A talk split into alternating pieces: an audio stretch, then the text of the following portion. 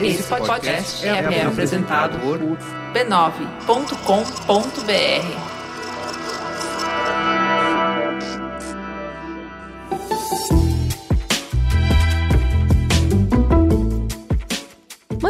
e mamiletes, bem-vindo ao nosso espaço de encontro para explorar visões, opiniões e vivências diferentes das nossas, mas tudo com respeito, empatia e muita tolerância. Eu sou a Cris Bartz. E eu sou a Juva Lauer. Esse é o Mamilos, o podcast que está mais preocupado em construir pontos do que em provar pontos. E o Bradesco não poderia deixar de passar o Dia das Mulheres sem prestar uma justa homenagem e para isso convidou nada mais nada menos que a diva, a deusa, a plena Elza Soares para falar sobre a união. Vamos ouvi-la. Você já ouviu uma mulher hoje? Março é de homenagem a nós, que somos o que somos hoje, graças a muitas outras que começaram uma forte luta lá atrás. A gente começou a ocupar e transformar espaços. A gente fez, a gente faz, porque existem timbres que só nossa voz ecoa, lágrimas que só nossos olhos derramam e ainda há tanto para fazer. Queremos salários iguais,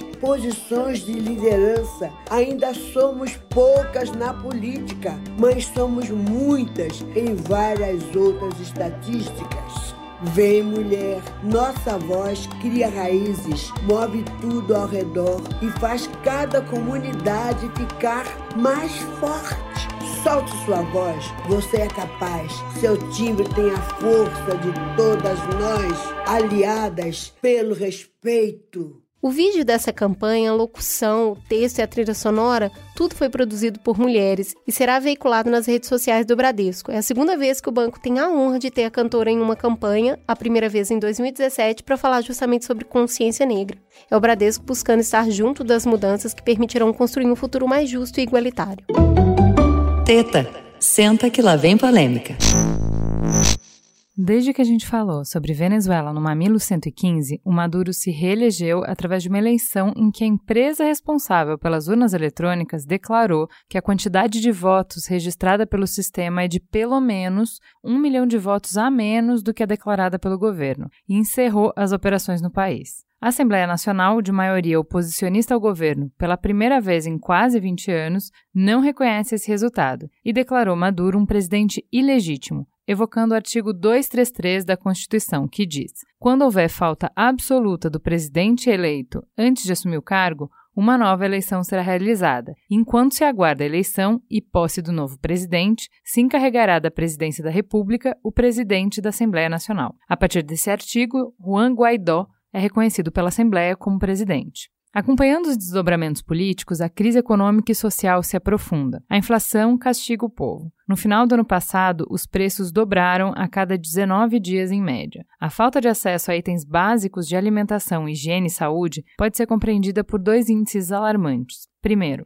64,3% dos venezuelanos afirmou ter perdido peso em 2017, 11 quilos em média, com os mais pobres perdendo mais. Segundo, a malária está fora de controle. A Venezuela foi o primeiro país certificado a ter eliminado a doença em 1961, mas agora tem casos em pelo menos 10 dos 24 estados. O Observatório de Saúde da Venezuela registrou escassez generalizada de drogas antimaláricas. Nesse caldeirão, a população tenta reagir com alguns protestos, mas é um estado classificado como de insurreição de baixa intensidade, porque os insurretos não têm armas. Hoje a gente vai falar sobre o aprofundamento dessa crise, para entender como que esses acontecimentos impactam na vida das pessoas, quais são as forças que sustentam esse governo, qual é o papel da comunidade internacional na crise, as sanções e operações de ajuda humanitária e quais são as perspectivas para o futuro. Para começar, vamos falar com quem já é da casa. Trouxemos de novo Aquele que veio falar sobre Venezuela pra gente há dois anos, João Charlot, do Nexo. Fale, João. Eu sou o cara que veio falar de Venezuela aqui e que desde então continua olhando para esse bicho. Muito bem. Paula Ramon, muito bem-vinda. É a primeira vez que você chega no Mamilos, espero que você venha muitas outras vezes. Fala quem é você na fila do pão. Muito obrigada. Bom, eu acho que a principal credencial é ser venezuelana, jornalista e basicamente dividir a vida entre os dois países, né? Entre o Brasil e a Venezuela. Você escreveu também a excelente matéria O Arroz Chegou, que está na Piauí. Merigo exigiu que você fosse convidada para esse programa. Falou que não tinha nenhuma validade se você não estivesse aqui. Obrigada. E com a gente também, para trazer uma visão mais acadêmica do assunto, Oliver Stunkel. Bem-vindo, Oliver. Obrigado. Um prazer ter você aqui. Um a gente já tinha tentado te trazer outras vezes, né? A gente tá bem feliz que dessa vez deu certo, mesmo sendo quase carnaval. Pois é, prazer estar aqui. Bom, eu acompanho política externa, sou professor na, na FGV e a Venezuela hoje é o nosso principal desafio e provavelmente será também é, ao longo dos próximos anos. É um tema importante, então fico muito feliz que a gente possa discutir isso hoje aqui. O Oliver está sendo muito modesto, como a maioria dos acadêmicos que vem aqui é. O látex dele deve ter umas 50 páginas. Procurem saber. Vamos lá, sem mais delongas, a pauta é bem longa e acho que a gente poderia fazer mais de um programa sobre isso, né? Vamos começar com Charlot. Vou te pedir para fazer um resumão para gente sobre o escalonamento da crise na Venezuela. Explica por que, que a oposição diz que o Maduro não tem legitimidade para ser reconhecido como presidente. Basicamente porque a eleição que ele proclama ter vencido é contestada. Basicamente, o argumento da oposição venezuelana é de que a reeleição dele, que ocorreu no dia 20 de maio do ano passado, foi fraudada, né? Então, o que, que você tem de elementos sobre isso? Tem, por exemplo, ex-membros do judiciário que atuaram na justiça eleitoral e acompanharam de perto e que desertaram, vamos dizer assim, contando bastidores do que seriam fraudes nessa eleição. Tem também pessoas ligadas à empresa que tratava das urnas, relatando problemas com as urnas nas eleições. E você tem a restrição de participação de partidos políticos que ou boicotaram a eleição ou que foram proibidos de participar. Então, essa eleição dela no dia 20 de maio foi que resultou na proclamação dele como presidente agora, 10 de janeiro, e eh, imediatamente depois, nesse conjunto de países, dizendo que ele é um presidente ilegítimo por conta dessas uh, circunstâncias. E aí a oposição, que tem maioria na Assembleia Nacional, com base na interpretação de uns três artigos da Constituição, considerou que a presidência, na verdade, estava vaga, à medida que o presidente era ilegítimo. E nessa interpretação, a vacância do, da, da presidência pelo presidente e pela vice, porque a chapa que foi eleita, caberia então ao presidente da Assembleia Nacional, o Juan Guaidó, assumir a função de presidente interino e convocar novas eleições. A situação já é complicada aí, mas ela piora, porque a Assembleia Nacional que o Guaidó preside e que desde 2016 é de maioria opositora, tinha sido declarada dissolvida pelo Maduro.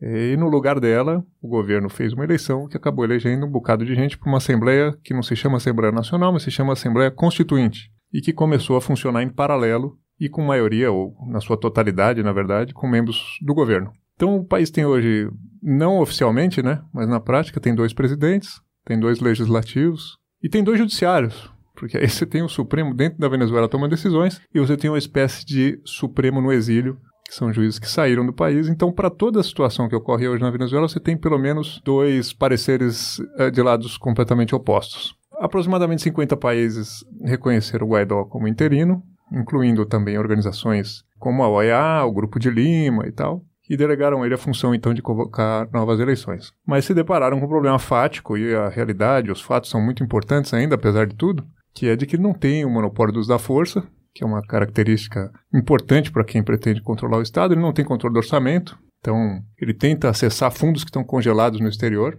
e ele não exerce o poder efetivamente. Tanto assim que agora ele está no exterior e ameaçado de que se voltar pode ser preso e tal. Então essa é a situação de impasse e essa é a cronologia. O ápice disso agora foi essa tentativa de entrar com ajuda humanitária na Venezuela no dia 23 de fevereiro, deserções de alguns militares, mortes de alguns indígenas, em seguida de algumas outras pessoas também envolvidas nessa operação, num contexto em que a maior potência na região, que são os Estados Unidos, falam abertamente na possibilidade de intervenção militar de golpe de Estado. Quer dizer, o presidente da República lá. O presidente Trump falou sobre intervenção, o staff dele fala sobre isso, então tem uma ideia de qual é a disposição dos atores envolvidos nesse impasse. Então vamos lá.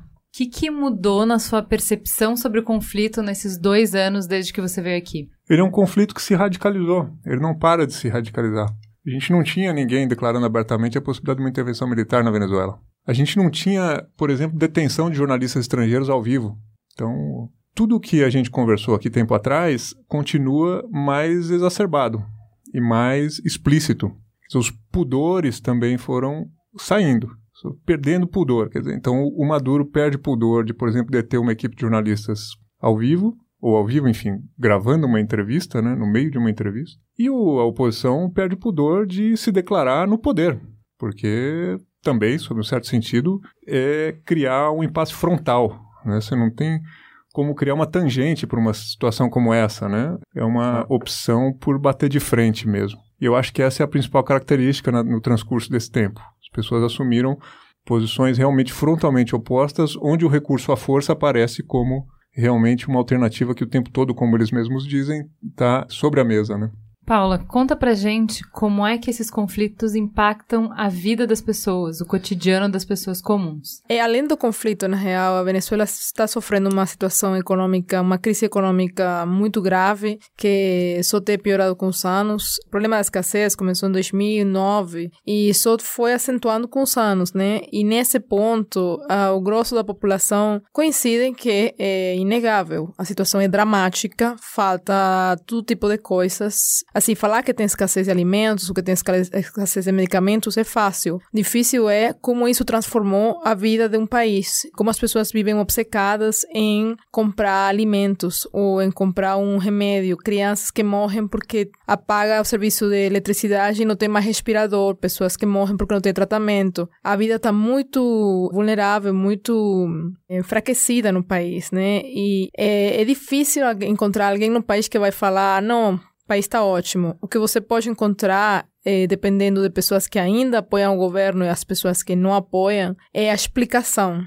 dessa situação. Quem ainda apoia o governo compra a tese do governo que é devido aos bloqueios, às sanções impostas pelos Estados Unidos, etc. Quem está em contra do governo, obviamente, responsabiliza Maduro pela situação, né? Mas o grande problema que realmente a Venezuela vive agora e que não pode, na minha opinião, não pode ficar esquecido por uma briga política é as pessoas estão morrendo mesmo por falta de coisas. E não só estão morrendo mesmo, a vida ficou secundária, assim, quebra de famílias, pais que têm que ir embora para tentar enviar, sei lá, 50 reais por mês para uma família inteira que deixa atrás, é algo muito dramático em perspectiva futuro. Não tem como visualizar o que vai acontecer, quando isso vai mudar, até quando que isso vai ir e quanto mais baixo a situação pode desandar, né? Quando a gente falou da Venezuela há dois anos, a gente já fez esse retrato dramático de falta de segurança,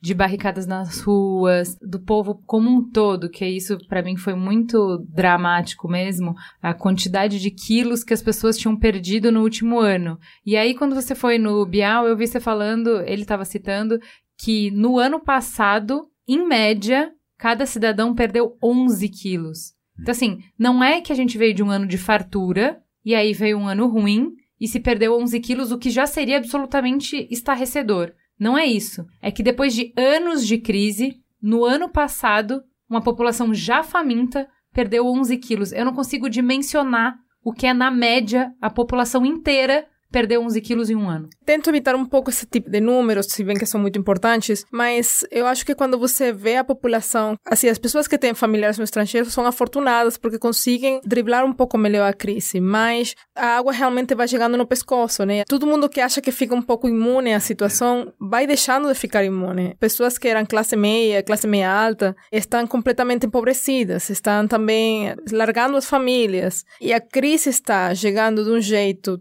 tão forte, tão imparável, né? Que mesmo que você não veja o tema da perda de peso fisicamente, você vai ver outras consequências que eu não sei como a futuro realmente você pode conciliar com isso, porque quem perdeu um filho porque não tinha como colocar uma injeção, ou quem perdeu um pai porque não tinha como fazer um, sei lá, um estudo médico, vai ficando um trauma também na população muito grande. Quando a gente falou da negociação com as Farc na Colômbia, a gente deu um pouco desse panorama de como a disputa que se arrasta por tantos anos foi esgar esgarçando o tecido social, né? É, fala um pouco sobre como tá a, a relação das pessoas como é que está o tecido social em virtude de, desses anos todos de as posições foram se polarizando cada vez mais e os pontos de contato que as pessoas tinham entre opiniões diferentes foram diminuindo cada vez mais, né? Foi, é, foi ficando mais extremas posições. Quando o Chaves ganhou, era um, um furacão é uma coisa que não, deixa, não deixou ninguém sem opinião. naquela época, começo do século, foi nossa época de brigas políticas, assim, de divórcios, de brigas familiares, etc. Tem um pico que foi 2002, que foi o golpe de Estado, né? Que realmente era muito marcado pelas diferenças políticas. Eu acho que agora está todo mundo radicalizado, mas é o que eu vejo, por exemplo, no meu grupo mais imediato, o que gera mais briga e eu acho bastante difícil de digerir são coisas como comida, por exemplo. Eu já vi famílias brigando por comida. Eu já vi famílias brigando por um quilo de arroz. Essas brigas eu acho muito mais dramáticas do que diferenças políticas. E é parte um pouco da obsessão. Você não consegue falar na Venezuela de uma coisa que não seja comida o que não seja remédios. É impossível, não fala de outra coisa. Você não pode falar de banalidades. Já a discussão política não existe mais. A discussão política basicamente é odeio Maduro, vai embora, ou eu gosto de Maduro, vocês vão embora. Não, não tem mais debate do que isso. Não tem um espaço para discutir algum ponto de vista. Isso não existe mais. É simples. Ou você odeia ou você não odeia. Oliver, o que, que os Estados Unidos têm a ver com essa falta absoluta de comida e de medicamento? Como é que os Estados Unidos entram nessa equação? Bom, eu acho que a dificuldade da sociedade venezuelana é de longa data, né? Ontem o Caracasso fez 30 anos, né? Teve um grande protesto à época por causa de medidas de austeridade. Estima-se que eh, mais de mil pessoas morreram à época, isso foi em 1989 já.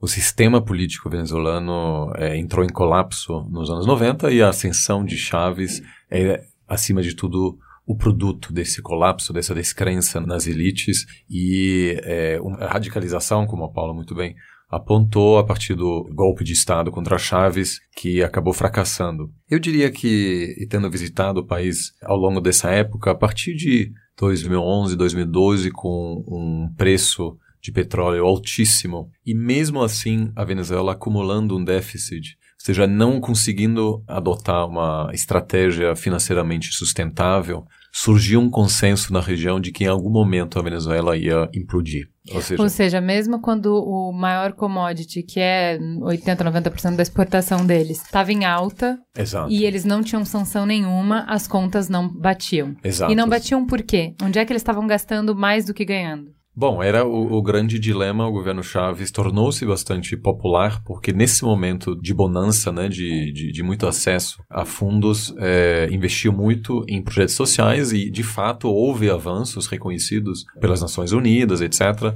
Muito dinheiro também é gasto em subsídios de petróleo para outros países. A Venezuela teve um projeto de liderança regional. Muitas vezes a gente diz não havia um alinhamento entre Lula e Chaves, mas no fundo a Venezuela de Chaves era um dos principais rivais do Brasil no contexto regional. Né? Então, nessa época já havia certeza de que em algum momento o país ia fracassar, o modelo econômico ia fracassar, e a relação econômica entre a Venezuela e os Estados Unidos, apesar da retórica, era bastante funcional, ou seja, até recentemente, os Estados Unidos é o principal comprador de petróleo da Venezuela. Então muita gente diz, ah, os Estados Unidos está fazendo isso para ter acesso ao petróleo. Havia, e sempre, numa conversa uma vez o, o Lula disse para o Chaves: Olha, vocês têm uma, um acordo de livre comércio com os Estados Unidos, vocês vendem diretamente o petróleo.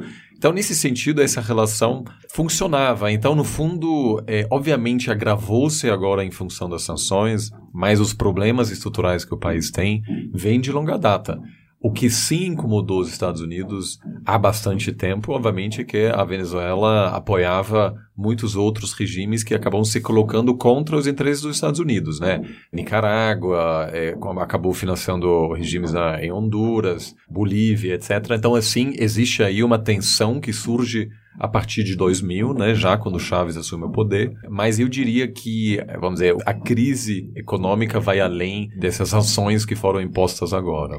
Vou dar um dado. De 2017, porque de 2018 não está disponível. Os Estados Unidos foram destino de 41% da produção de petróleo da Venezuela. Ou seja, já que a gente está falando de bons parceiros comerciais, a gente gravou esse programa em 2017, que era um programa que já falava de uma situação econômica muito deteriorada, já falava de falta de todos os itens básicos, de papel higiênico, de itens de higiene, de alimentação neste ano que a gente estava falando de tudo isso, os Estados Unidos estava comprando 41% da produção de petróleo da Venezuela. Ou seja, antes de qualquer sanção, a Venezuela já estava numa situação humanitária grave, certo? Sim, muitas pessoas sabiam dessa crise e quando a gente fala com empresas que têm uma presença na Venezuela, a gente sabe que é, muitas empresas estavam totalmente cientes desse risco e o Brasil se deu muito bem, né?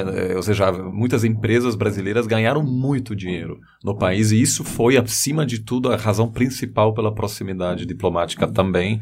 A Venezuela deu tratamento preferencial a atores brasileiros e o Brasil, de certa maneira, protegeu a Venezuela diplomaticamente. Eu diria que hoje as principais forças que sustentam o governo são os principais compradores de petróleo, né? A Rússia, a China, a Índia agora de, com o embargo dos Estados Unidos, né, que foi imposto agora recentemente, a Índia tornou-se o principal comprador. Maduro perdeu o apoio da maioria da população, mas a gente imagina, né? Então, por que eles não derrubam Maduro? Bom, é, eu morei na Venezuela há 20 anos atrás e todos os meus amigos, jovens, né, universitários, à época, todos eles foram embora. Então, as pessoas que teriam como protestar, etc., é, não estão mais lá. Né? E como a Paula disse, se minha decisão é entre fazer protesto, eu posso levar um tiro, não tem remédio ou medicamento no hospital para me tratar, ou ir pegar fila para comprar comida, eu realmente, assim, a capacidade de, de organização da sociedade é muito diminuída. As pessoas têm medo e as Forças Armadas se beneficiam do status quo. Isso também é importante ressaltar. A Venezuela tem mais de 2 mil generais, mais do que qualquer outro país do mundo, muito mais do que os Estados Unidos, e são pessoas que, em função função do seu controle da economia, acabam se beneficiando ainda. Então, apesar desse cenário devastador que a Paula descreve, é, é possível que o Maduro se mantenha ainda no poder por um tempo. A gente está falando de sanção americana, mas hoje já são vários países, inclusive o Canadá, que é um país mais progressista, que não tem essa política externa do Trump, que é muito diferente, é outra, mas que está junto dentro da sanção. No que que essa sanção agrava o problema? Bom, no fundo, a Venezuela é um país altamente dependente da comunidade internacional, do, né, precisa vender petróleo, é a única coisa que a Venezuela exporta, basicamente, né? Mais de 99% do que a Venezuela ganha é exportação é, de petróleo, ela precisa disso para importar alimentos, etc. Então, esses bloqueios que estão surgindo agora realmente dificultam a vida, porque também reduzem o ingresso, né, os, os fundos que o governo tem para distribuir entre seus grupos de apoio.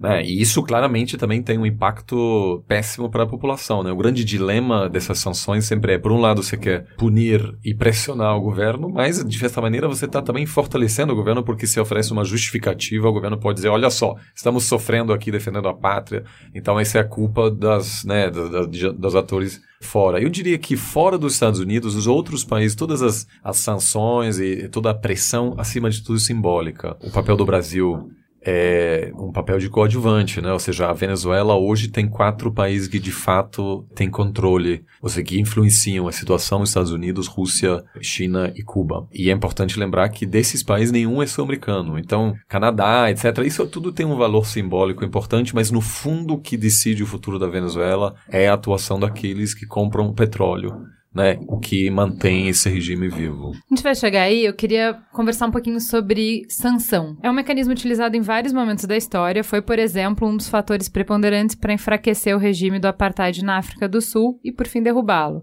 Mas também é um mecanismo muito criticado por ser motivado por interesses políticos e econômicos e tornado legítimo através desse véu de defesa de princípios. Qual é a opinião de vocês sobre o uso de sanções econômicas no geral e nesse caso específico? Vamos começar pela Paula. É assim, é uma situação bem complicada porque, novamente, eu fico também um pouco obsessionada com o tema da, da população, né? É meio estar entre a cruz e a espada, que acho que vocês falam, né? É uma situação muito complicada porque, de fato, a situação fica ainda piorada, mas como o Oliver explicou, entra no discurso político. Não, não dá para explicar a situação econômica da Venezuela atual por causa das sanções, mas de que a situação fica mais agravada, fica. Qual é a solução? Eu não sou eu quem vai falar, mas o delicado nesse caso, eu acho, é sim ter uma população que fica cada vez mais depauperada, né? muito mais afetada. Também, como o Oliver estava bem explicando, a Venezuela depende extremamente de fora. A Venezuela, o governo praticamente aniquilou o aparato produtivo nacional A Venezuela não está produzindo nada. E tudo que ingressa ao país depende de fora, né? O governo, por outro lado, já tem feito algumas medidas que estão dificultando ainda mais o envio de remessas e o envio de produtos desde fora, porque os venezuelanos enviam alimentos desde fora e enviam dinheiro desde fora.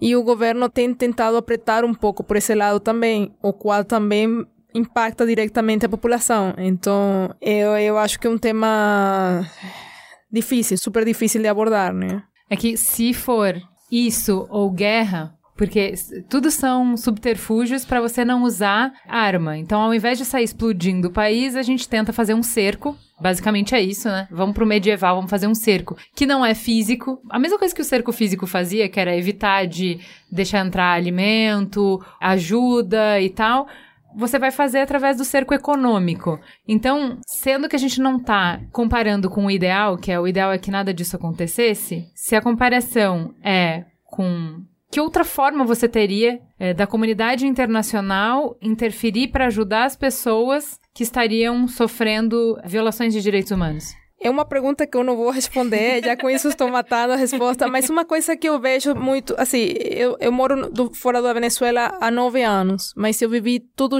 o chavismo na Venezuela. E eu lembro em 2001, quando teve um paro petroleiro, eu morava na cidade do petróleo justamente, e era um momento em que você achava impensável o Chávez, o governo do Chávez superar era o país estava completamente paralisado. Você tinha barcos com petróleo paralisados nas costas. Não tinha produção petroleira. Não tinha ingressos. Eu lembro eh, a gente ter que cozinhar com madeira porque não tinha gás, porque paralisaram absolutamente tudo, tudo. E era um Natal ainda. Você não tinha para você comprar um refrigerante, você tinha que ir para a Colômbia para comprar o refrigerante, a comida do Natal. Foram dois meses essa situação e todo mundo falava: é impossível, o governo não vai superar isso. O governo superou. Não só o governo superou isso, como depois superou um golpe de Estado. Depois disso tem acontecido muitas coisas nas que você sempre fala: o governo não vai superar isso. É claro que a situação agora é muito mais grave, difícil. O Maduro está em uma situação crítica, não está na mesma situação do Chávez. Aliás, ele não é Chávez, não tem o carisma, não tem o dinheiro, etc. Muitas coisas têm mudado. Mas depois de tudo que a gente já viveu e já vivenciou dentro do país, realmente é difícil você pensar qual seria o cerco que realmente asfixiaria o governo. Eu, sinceramente, assim, eu tenho uma visão muito mais de dentro e para mim é muito mais difícil ver isso de fato. Eu acho importante mencionar o seguinte, que de repente aparece guerra. Dizer, então a gente está aqui conversando sobre os problemas da Venezuela e de repente parece uma questão que você coloca que é bom, mas é, qualquer coisa que for feito é muito menos nocivo do que uma guerra. Não sei, tá perguntando. Não, você perguntou. e aí eu pergunto, por que uma guerra?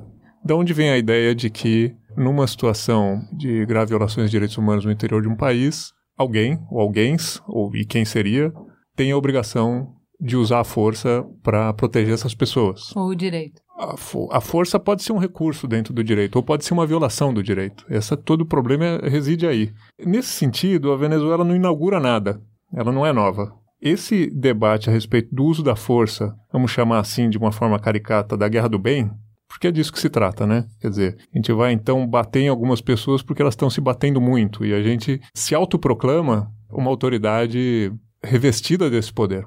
E quem somos nós, no caso? Né? Isso é uma discussão complexa, porque isso aconteceu na Líbia, todo mundo era muito amigo do Gaddafi, até que decidiram que não mais. Isso aconteceu no Iraque, todo mundo era amigo do Saddam Hussein, até que decidiram que não mais. Isso aconteceu na Síria, com desfecho diferente em relação ao Assad. Então, veja que a situação não é nova. É essa ideia, em princípio, muito boa de que os países têm uma responsabilidade de proteger. Esse é o termo. E que, em caso de graves violações de direitos humanos, a dita comunidade internacional, é o nome que se põe, deveria então usar a força para preservar o direito dessas pessoas que estão sendo massacradas. Isso, evidente, tem um lado é, positivo, vamos dizer, tudo bem? Quer dizer, você pode imaginar uma situação hipotética em que essa história seja perfeita, você tem uma pessoa má maltratando umas pessoas boas, então alguém vai intervir. E pode ter, evidentemente, um uso muito nocivo, que é quando você precisa mudar um governo, você pega uma situação como essa e constrói uma história. E aí ela vem com esse nome de responsabilidade de proteger, intervenção humanitária, e até na Carta das Nações Unidas como uma operação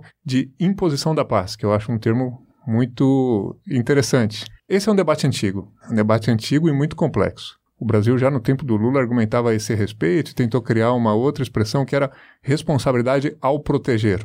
para contrabalancear a responsabilidade de proteger. Enfim, isso aí não deu em nada, virou retórica, mas é interessante a colocação brasileira porque tentava frear um pouco esse ímpeto uh, do uso da força para proteger pessoas. Esse é um argumento moral muito forte, ele é usado o tempo todo, é uma característica de várias inter intervenções contemporâneas, mas elas trazem consigo mudanças de regime. E é muito difícil, esse é um grande dilema para quem participa disso, você determinar em que medida esse juízo feito pela comunidade internacional, não gosto da expressão porque ela não significa nada, mas vamos lá, tem a autoridade de emitir um juízo a respeito do processo político interno de um país. Então, para terminar, pensar assim, vamos dizer que esse governo aqui no Brasil dá problema e uma parte das pessoas querem que ele termine e aí rola uma confusão. E você tem violência, você tem violência armada. E de repente você imagina alguém de fora vindo arbitrar essa situação com o uso da força. É disso que se trata. Bom, é, só para agregar, é, concordo, isso é um debate extremamente difícil. Na verdade, nasceu ao longo dos últimos 100 anos. A gente teve um genocídio é, na Armênia, é, que em função da... apenas era uma época incipiente da, da, tecnologia de informação, a gente ficou sabendo muito depois, o Holocausto na Alemanha, e aí iniciou-se o movimento do Nunca Mais, que de fato ganhou muito destaque em 1994, quando aconteceu um genocídio em Ruanda, é, 800 mil pessoas foram massacradas em 100 dias. Isso foi uma é, operação organizada, é, sistematicamente executada e à época é, o presidente Bill Clinton foi duramente criticado por não ter enviado tropas para fazer uma intervenção humanitária. Então a gente também tem casos. Bom truco. Né? Ou Trucou seja, bem o Charlot. A gente vê que a inação, aí, e aí criou-se o movimento da comunidade internacional. Só um esclarecimento. Não estou defendendo nenhuma tese, eu estou descrevendo uma certa realidade. Claro. Gostei. Ou seja, e aí Você a vai gente... dar seis depois, Charlot? É e a gente tem 1999 com é, limpeza étnica, ou seja, um, um governo planejando o extermínio de um grupo é, na Iugoslávia, o que levou à guerra é, na Europa, à época, que também hoje em dia pode ser visto como um caso que promoveu esse debate, mas concordo plenamente, a gente tem é, as últimas três intervenções dos Estados Unidos, né, aconteceram e produziram situações de alta instabilidade. A gente teve um caso é, recentemente, o senador Marco Rubio, é, que é um dos políticos mais influentes no discurso dos Estados Unidos em relação à Venezuela, postou uma foto, na verdade, tweetou duas fotos juntos, não é, do é, ex-presidente da Líbia, Gaddafi, uma vez ainda no poder, e a segunda foto minutos antes de ser morto em 2011, e dizendo, implicando que o mesmo destino aguarda o presidente Maduro. Né? Então, é, isso obviamente é, é, faz parte de uma negociação que os Estados Unidos agora está fazendo. Depois da pressão diplomática vem é, as sanções econômicas, e aí, em último caso, opta-se pela ação militar me parece ainda menos provável. As Nações Unidas não apoiariam, é, ou seja, o Conselho de Segurança não, é, é, não criaria uma resolução, não havia, haveria uma, aprova uma resolução aprovada, porque a Rússia provavelmente bloquearia esse tipo de coisa, a Rússia sendo um, um, um, país que tem a capacidade de vetar esse tipo de é, resolução. A gente tem vários casos falando de sanções onde de fato teve um impacto positivo. Né? As sanções impostas contra o Irã pelo governo Obama, por exemplo, facilitaram e convenceram o regime iraniano é, a chegar à mesa e assinar um acordo. Mas, ao mesmo tempo, a gente tem sanções também contra Cuba, por exemplo, há décadas, e todo mundo em Washington diz: olha, isso não faz o menor sentido, na verdade, isso fortalece o governo, porque qualquer problema econômico pode ser justificado dessa maneira, isso, o, o embargo se mantém em função da, do grande número de é, cubanos é, e filhos de cubanos que se concentram no estado da Flórida, então é preciso manter o embargo contra Cuba para ganhar o estado da Flórida nas eleições. Então, é, me parece que há casos bem-sucedidos, tanto de intervenção militar, e muito mal sucedidos, né? ou seja, a situação no Iraque e no Afeganistão é, está péssima, muito, é, muitos dizem que isso agravou, piorou muito a situação. Então, quando a gente olha para a Venezuela, me parece que se a gente chegar nesse ponto, o que eu ainda acho que pode ser evitado, tanto que o Brasil se mobiliza para evitar essa situação, a gente olharia um processo de presença de tropas americanas de longo prazo. As pessoas se enganam às vezes achando que o grande problema da Venezuela é só o Maduro. Tira o Maduro, aí a gente tem eleições livres e tudo vai ficar bem. Mas os casos históricos nos mostram que pode haver é, uma eleição, depois as Forças Armadas darão um golpe. Quem garante que as Forças Armadas que por ano tiveram tantos privilégios, ganharam muito dinheiro. No fundo, a Venezuela hoje não é de esquerda, é uma ditadura militar. E a oposição tem de tudo. Tem oposição da extrema esquerda, moderados, da direita. Eles vão começar a brigar a partir do momento em que o Maduro cai. Você tem milhares de jovens eh, milicianos que estão armados e cujo único fonte de, de, de ingresso é o pagamento do governo Maduro. O momento que eles perderem essa fonte de renda, muito provavelmente eles vão fazer parte do crime organizado, a não ser que eles possam se integrar no mercado de trabalho, que seria muito difícil inicialmente. Então, assim, é uma situação, concordo, muito complexa e eu ainda espero que seja possível evitar esse último recurso porque o risco de dar errado, como o Charles bem disse, eu acho que é, é, elevadíssimo. Eu não acho o cenário de guerra provável. Eu, só um parênteses, eu entrei nisso porque eu achei muito sintomático que isso aparecesse na tua argumentação, como se o embargo fosse justificável, e eu nem vou discutir o embargo, porque, enfim, é um outro tópico, mas assim, diante da possibilidade de guerra. Quer dizer, ela aparece como um eixo a partir do qual a gente pode construir uma argumentação. Mas eu não acho que seja também uma coisa que esteja no horizonte, fora da retórica. Então vamos falar um pouco sobre o posicionamento do Brasil nisso, porque eu acho. Eh, essa semana teve a reunião do Grupo de Lima, certo? E eu que sou muito ignorante, não acompanho nada de política internacional, eh, dessas relações internacionais e desses ritos, né? que eu acho fascinantes de relação diplomática. Então, quais são os passos que um país tem para, né? Que é uma coisa engraçada, que é, é, é quase como o duelo de antigamente. Então, se você falar essa palavra, então eu falo essa palavra, e depois dessa palavra dita, tem o olhar, e depois do olhar é a luva derrubada, é eu não te convidar pro meu aniversário. Aí, não é assim, Oliver, é, é uma série de ritos, e a gente vai naquela dança do desacasalamento, até vir a primeira batida na cara só com a luva, depois é com a mão, e depois vão para as pistolas, enfim, tem todo esse rito. Como eu não acompanho isso, me surpreendeu, na minha opinião, né? Eu achei muito equilibrado e maduro a posição do Brasil, que é uma posição consistente ao longo do tempo, né? O Brasil, independente de qual governo, ele tem uma posição de respeitar a soberania dos povos. Eu queria que você falasse um pouco sobre a posição do Brasil, como é que isso é visto como é que o Brasil, em termos de diplomacia, é reconhecido no exterior e qual foi a resolução desse grupo de Lima, Oliver? É, o Brasil tem uma longa tradição de defender o direito internacional e isso é uma das poucas constantes, vamos dizer, na política é, brasileira, né? A política externa pouco mudou ao longo dos últimos décadas, na verdade, ao longo do último século. Teve aí uma, uma política de continuação. E um dos objetivos, é, sempre, da política externa brasileira também, foi reduzir a influência e interferência de potências fora da América do Sul. O Brasil, sobretudo nos anos 90, começou a articular um projeto de liderança regional. É, a partir desse momento, na época do Fernando Henrique, é, o Brasil começou a lidar com crises na região. Foi na época que a gente mediou numa guerra entre Peru e Equador. A gente é, convenceu um general que ia dar golpe contra o presidente no Paraguai em 96 a não fazer isso. A gente criou em 2002 um grupo dos amigos da Venezuela para ajudar o país a superar esse trauma do golpe de Estado, né, que acabou levando a uma radicalização do governo. E, no, eh, por incrível que pareça, a gente esqueça disso, o governo dos Estados Unidos gostou muito dessa situação, porque no fundo tinha muitos outros desafios e o Brasil acabou projetando estabilidade, começou a dizer para o resto do mundo: deixa com a gente, a gente vai cuidar da região. Isso mudou bastante a partir de 2013. Foi nesse momento que a aprovação da Dilma caiu de 80%, né, para, enfim, menos de 20% e ficou ali. É, nem a Dilma nem o Temer conseguiram estabilizar a política interna para poder voltar a ter uma projeção forte. Então, é, a partir desse momento, criou-se um vácuo de poder na região né, é evidente, todos os países perceberam que o grande desafio que era a crise na Venezuela, o Brasil não tinha mais influência para lidar com essa situação. É, a gente acha que isso é uma questão ideológica, mas no fundo nem é. Já havia um desencanto do Brasil com a Venezuela na época da Dilma. Foi nessa época que, pela primeira vez em 17 anos, o Brasil recebeu a oposição é, em Brasília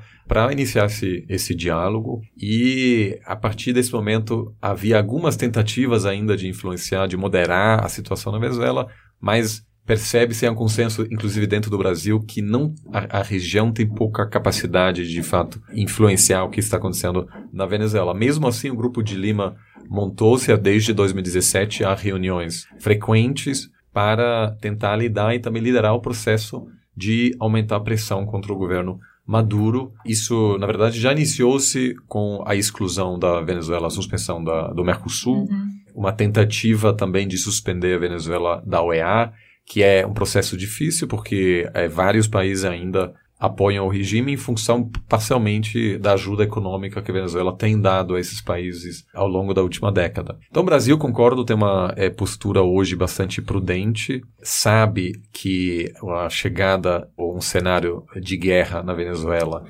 criaria um precedente, né? Ou seja, isso fortalece a presença externa, causa um cenário imprevisível, pode levar a todo tipo de situação, uma situação de guerra civil, uma situação de presença permanente dos Estados Unidos. Em função disso, me parece que o que acontece agora é que há tentativas eh, de, por meio das Forças Armadas da região, de convencer as Forças Armadas venezuelanas de deixar de apoiar o governo Maduro, mas é tudo dentro das regras, vamos dizer. O que acontece agora já é bastante revolucionário para a política externa brasileira, ou seja, receber um presidente né, que se autoproclamou, mas que não controla as Forças Armadas, é algo que... Ao... Com honra de chefe de Estado, né? Ele foi recebido. É, ele teve algumas limitações, assim, ele, na verdade, como você mesmo diz, tem alguns detalhes na diplomacia, por exemplo, a cor do tapete, do tapete é, para chefe de a Estado Você é, tá de brindes, é verde e amarelo. Né, então, assim, é, a cor, na verdade, não foi a mesma e é, é muito importante por qual é a porta pela qual o visitante Nossa, entra. E ele aí, entrou gente. pela porta do lado, ou seja, ele não recebeu toda né, todo o reconhecimento de chefe, chefe de Estado e ele foi chamado de chefe de Estado encarregado, ou seja, um pouquinho menos. E o Brasil, com isso, ainda busca, nessa situação conturbada, mostrar um pouco de moderação.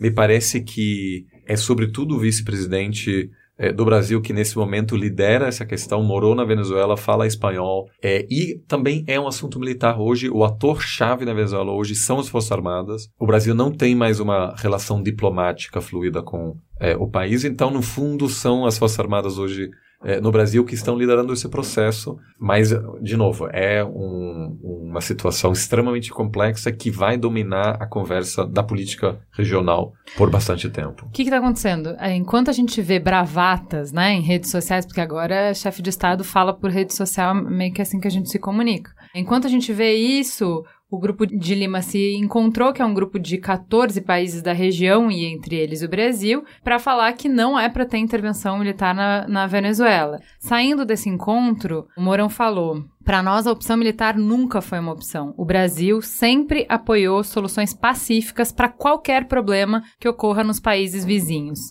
Ele afirmou ser possível fazer a Venezuela voltar a uma democracia sem qualquer medida extrema que nos confunda, enquanto nações democráticas, com aqueles que serão julgados pela história como agressores, invasores e violadores das soberanias nacionais. Ele anda conversando muito com Charlot e mas você vê que é bem alinhado com o que o Charlot falou. Bom, como é quem sou eu para definir quem é que tá certo, quem é que tá errado? Como é que eu vou botar minha colher de pau nesse angu, que é um angu de caroço? Se nem eles não sabem resolver, por que que eu acho que eu saberia resolver melhor do que eles? Bom, eu acho que também tem uma consideração prática, né? Se tiver quem vai liderar isso, são os Estados Unidos. Os Estados Unidos perfeitamente podem fazer uma intervenção, aí botam alguém que tem uma eleição mínima mais ou menos livre, e os Estados Unidos vão embora. A gente vai ficar aqui, né? Ou seja... É, é, e ele, ele falou assim, sobre isso, sob nenhuma hipótese, o Brasil deixaria os Estados Unidos usarem território brasileiro para uma operação militar na Venezuela. Então, enquanto tem gente que tá batendo continência para qualquer americano, o Mourão Claro. falou que não é exatamente assim que a banda vai tocar.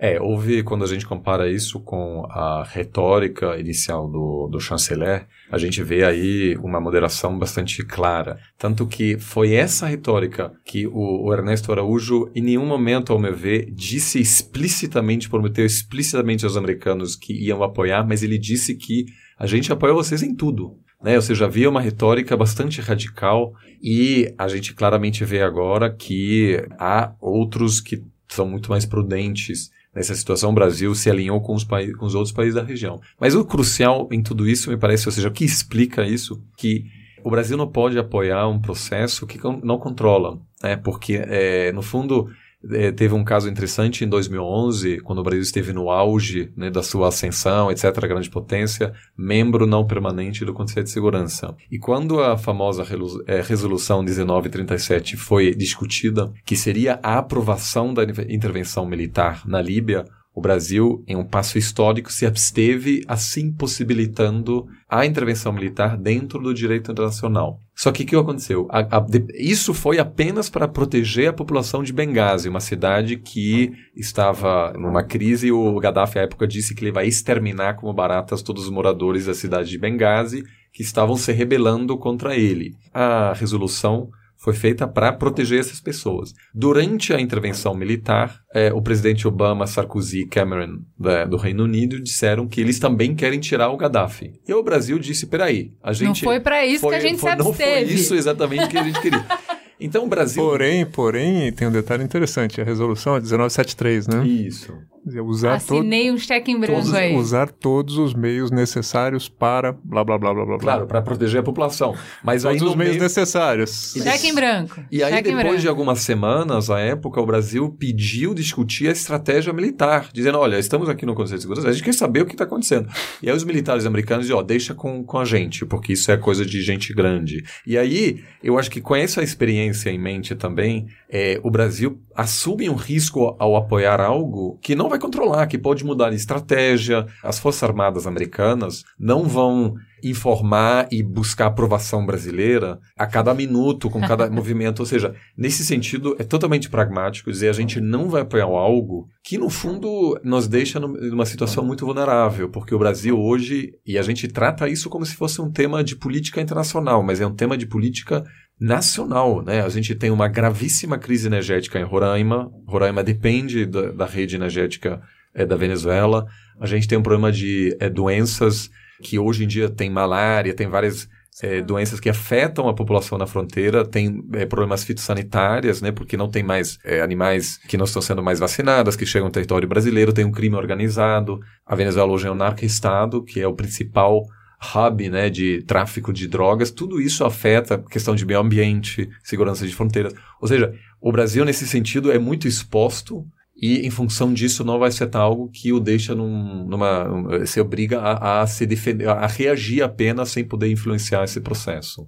Muito bem, eu vou dar um passo atrás e pedir para a gente falar um pouquinho da ação humanitária. Né? Nessa semana a gente teve uma operação frustrada de ajuda humanitária que foi orquestrada pelos Estados Unidos. Então, já que a gente está falando de estratégia dos Estados Unidos que a gente não controla e que recebeu crítica não só do Maduro, mas também de organismos internacionais extremamente respeitados como Cruz Vermelha e os Médicos Sem Fronteiras. O que, que aconteceu lá, Charlot? Conta pra gente. Ah, é um pouco um desdobramento do que eu estava dizendo em relação a essa ideia de que os países têm uma responsabilidade de proteger as vítimas. E logo, se existe falta de comida e remédio, essa dita comunidade internacional tem a obrigação de, de levar isso, ainda que seja a revelia do governante.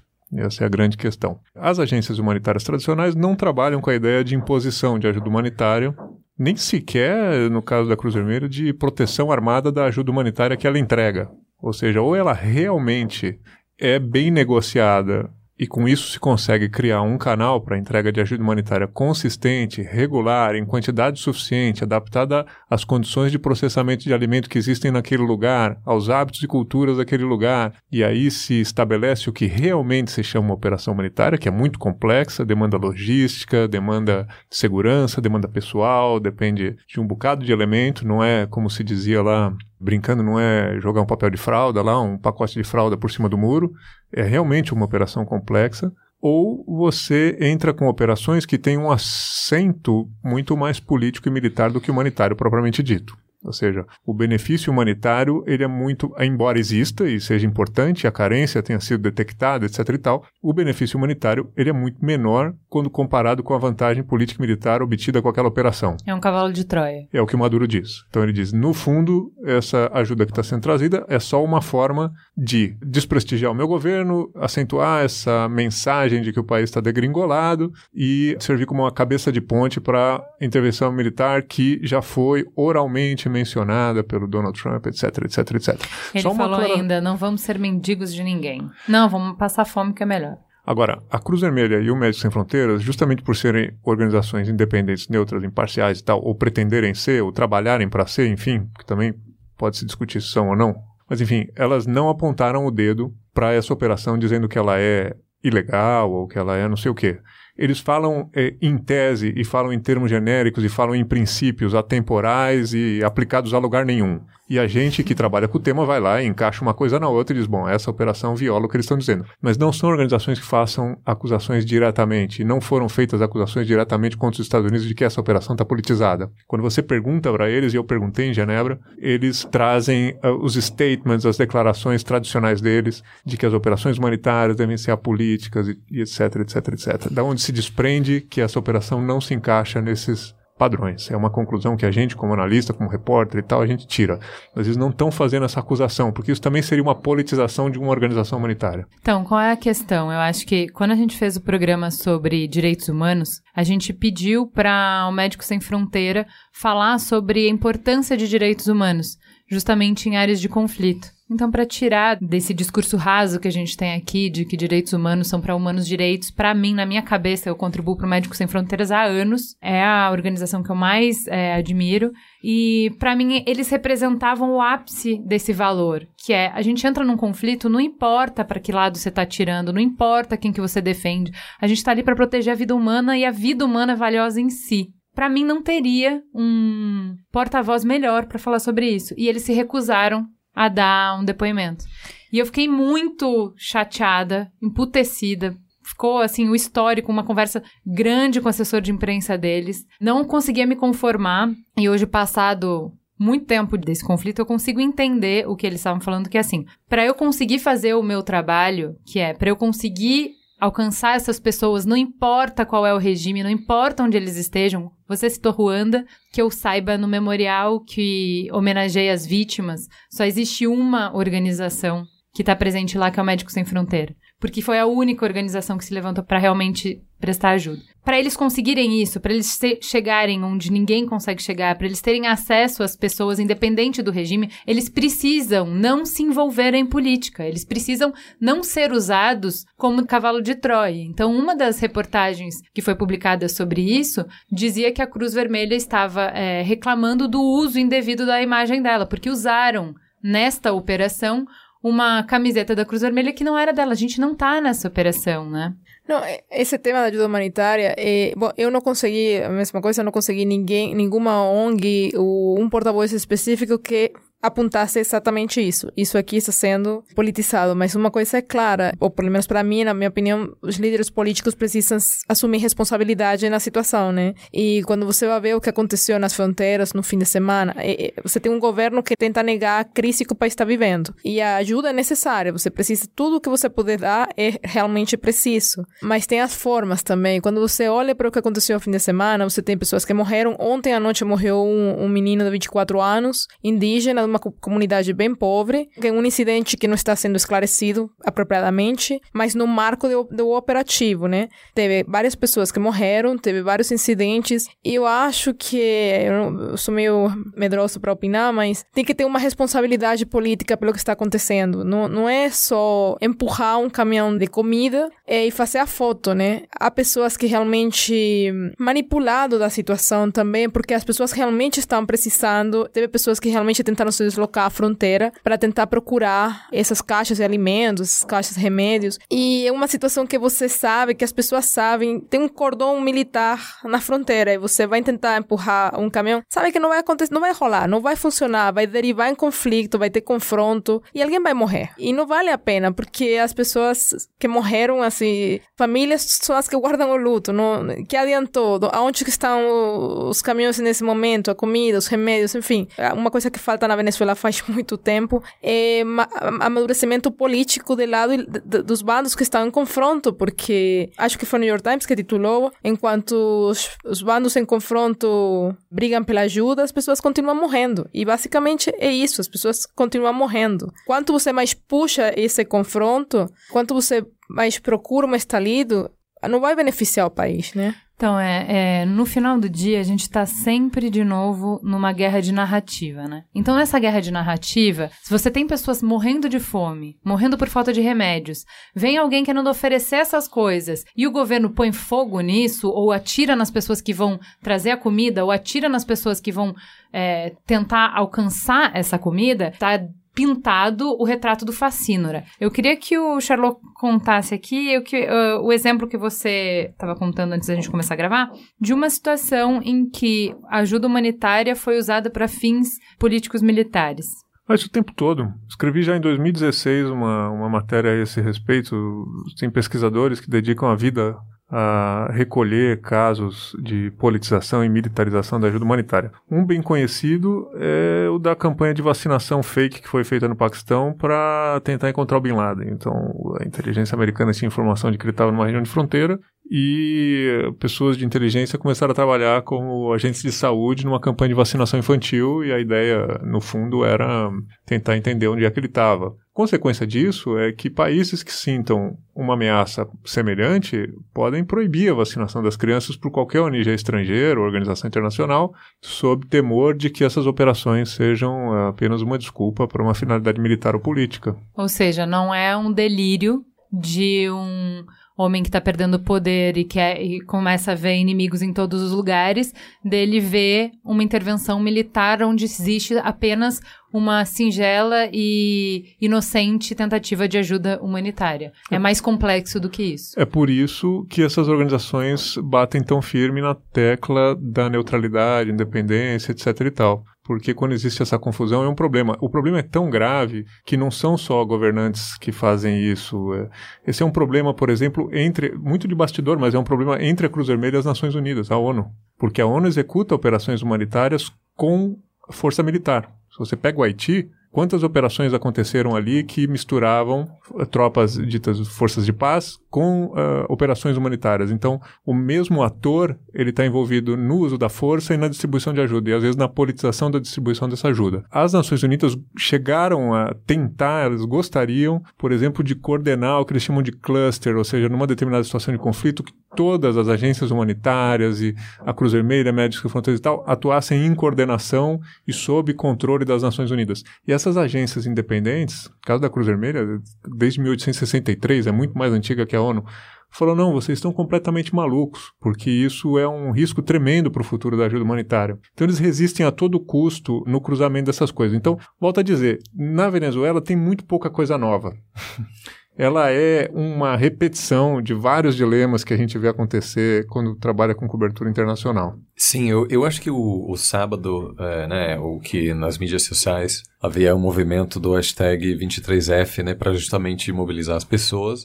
E o Guaidó precisa de uma forte narrativa, né? Como você mesmo diz. E nas relações internacionais, muitas vezes, é o poder da narrativa, né? Ou seja, os Estados Unidos agora está cada vez que um, um importante político do governo americano vem é, para a América Latina, ele diz cuidado com os chineses, porque os chineses é tal. Então está tendo uma tentativa de criar uma narrativa. Os chineses vendem outras, ah, cuidado com os Então, o que, que o Guaidó tem? A sua única fonte de autoridade nesse momento é o reconhecimento de em torno de 50 países, mas ele não tem uma fonte né, de autoridade formal nesse sentido. Ele precisa manter a atenção internacional elevada, ele precisa mobilizar as pessoas e oferecer esperança. Isso é tudo que ele consegue é, oferecer no fundo. E é óbvio que havia pessoas que queriam de fato levar ajuda humanitária para dentro do país e que tinham alguma esperança de que nessa situação simbólica, o cerco que você descreveu agora, Paulo, né, que, que ia quebrar e os, os, os militares iam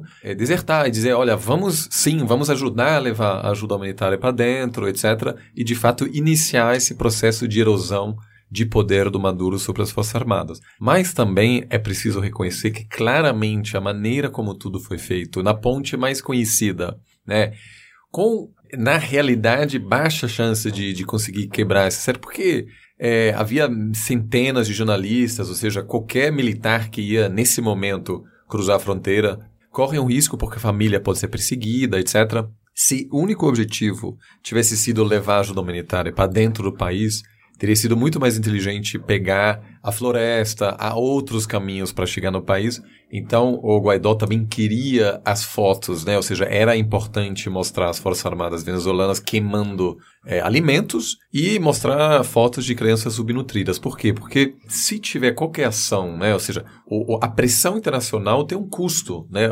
o preço da, da gasolina nos Estados Unidos aumentou em função, vai aumentar ainda mais em função do embargo, né? Porque os Estados Unidos compraram uma parte considerável do seu petróleo da Venezuela. Então, tudo isso tem um custo e as imagens feitas no sábado foram importantes para Guaidó para expor o regime e não necessariamente foi o objetivo, né, de, de, de fato alimentar pessoas, porque vamos combinar, né, é, é, são 30 milhões de pessoas, tudo bem que 8% já fugiram do país, mas é, isso não ia fazer uma grande diferença. Então, isso é tudo é, parte da estratégia, que é parcialmente também midiática, isso faz parte. Não é só dizer que para criticar, mas tem um elemento aí para projetar uma imagem. E é isso que o Guaidó tem que fazer agora. Ou seja, o que ele vai fazer é viajar pelo mundo, viajar pela região e tentar expor para manter a atenção elevada, porque uma coisa que a gente esquece, os Estados Unidos têm centenas de desafios. O Trump tem um desafio na Coreia do Norte, agora acabou de né, estourar um possível conflito entre Índia e Paquistão, Rússia, Iêmen,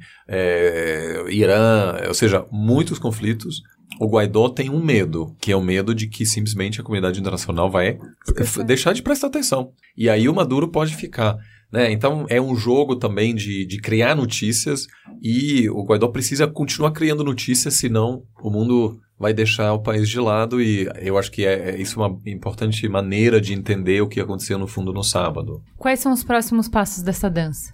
Olha, eu acho que a gente tem uma série de cenários. Há muito tempo a gente tem a expectativa de que o Maduro vai cair. Maduro não tem o mesmo carisma que o Chaves. É, e a gente tem um certo preconceito, né? O, o Maduro, assim, não tem cara de, de, de esperto, né? Mas ele é um estrategista ele tem conseguido cooptar as Forças Armadas. Hoje em dia, cada general cuida da distribuição de um alimento. Então, ele tem o general do milho, que vem, né, que cuida da distribuição, mas vende uma parte do mercado negro e não tem nenhum incentivo de abandonar o Maduro hoje em dia. Ainda muita gente acha que em algum momento a comunidade internacional vai oferecer anistia para o Maduro e todos os generais, e aí neste caso eles vão para Cuba, algum outro lugar e vão ficar bem. Então, isso que eu chamo de, de cenário Zimbábue de Mugabe, né? Uma situação de, de um colapso. Muita gente fala Coreia do Norte e o Cuba. Nada disso. Ou seja, é, é, Cuba tem um serviço né, de, de, saúde que funciona, tem educação, é muito seguro. Né? Ou seja, não é um Estado totalitário que controla a sua população. É um Estado falido. Então a gente tem esse cenário da continuação, isso também pode chegar no, a, a, continuar bastante tempo. A gente pode ter uma guerra civil. O pior cenário, eu acho que se uma parte da, da, das Forças Armadas mantém apoio e uma outra chega a apoiar o Guaidó. Aí, neste caso, você teria um confronto e tem um, um cenário de transição para a democracia. Neste caso, ou pode dar certo, né? A Tunísia teve esse cenário, Primavera Árabe, os jovens se rebelaram, o governo autoritário caiu, novas eleições, hoje é uma democracia, né? Uma linda história. Mas também pode ser o caso Final do... feliz. Exato. Com problema econômico só. Sim, gravíssimos.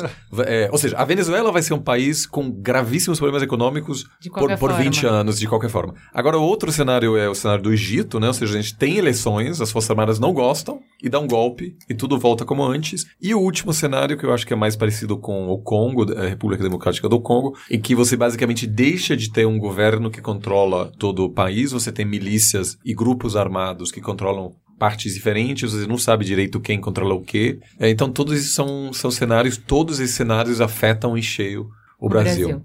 Então, nos próximos passos desta dança, que a gente está falando de primeiro eu te convido, depois eu tiro a luva, não sei o quê, o Grupo de Lima afirmou que vai solicitar ao Tribunal Penal Internacional que considere que a grave situação humanitária na Venezuela, a violência criminosa do regime de Maduro contra a população civil e o bloqueio do acesso à ajuda internacional constituem um crime contra a humanidade. Então, isso é aquele passinho. Então, né? mas desculpa aí que ser jornalista é muito chato, porque a gente tem que ficar falando as coisas. Isso aí não é novo, isso já foi. Isso já está feito faz muito tempo já. O Maduro já tem queixa de crime contra a humanidade no Tribunal Penal Internacional, apresentado pela Human Rights Watch, por políticos do Chile, do Paraguai, se eu não me engano, e isso está num processo de análise dos procuradores do TPI para saber se o caso se encaixa ou não no que eles têm que fazer. Quer dizer, essa declaração do Grupo de Lima é, é, é uma declaração mais no sentido de pressão política, etc. Tal. Não é um fato novo, né? É, Vamos para a próxima, Não então. tem tanto o que fazer, né? É, e inclusive é muito controvertido também sobre se o que acontece ali pode ser caracterizado, porque o, o TPI está ocupado com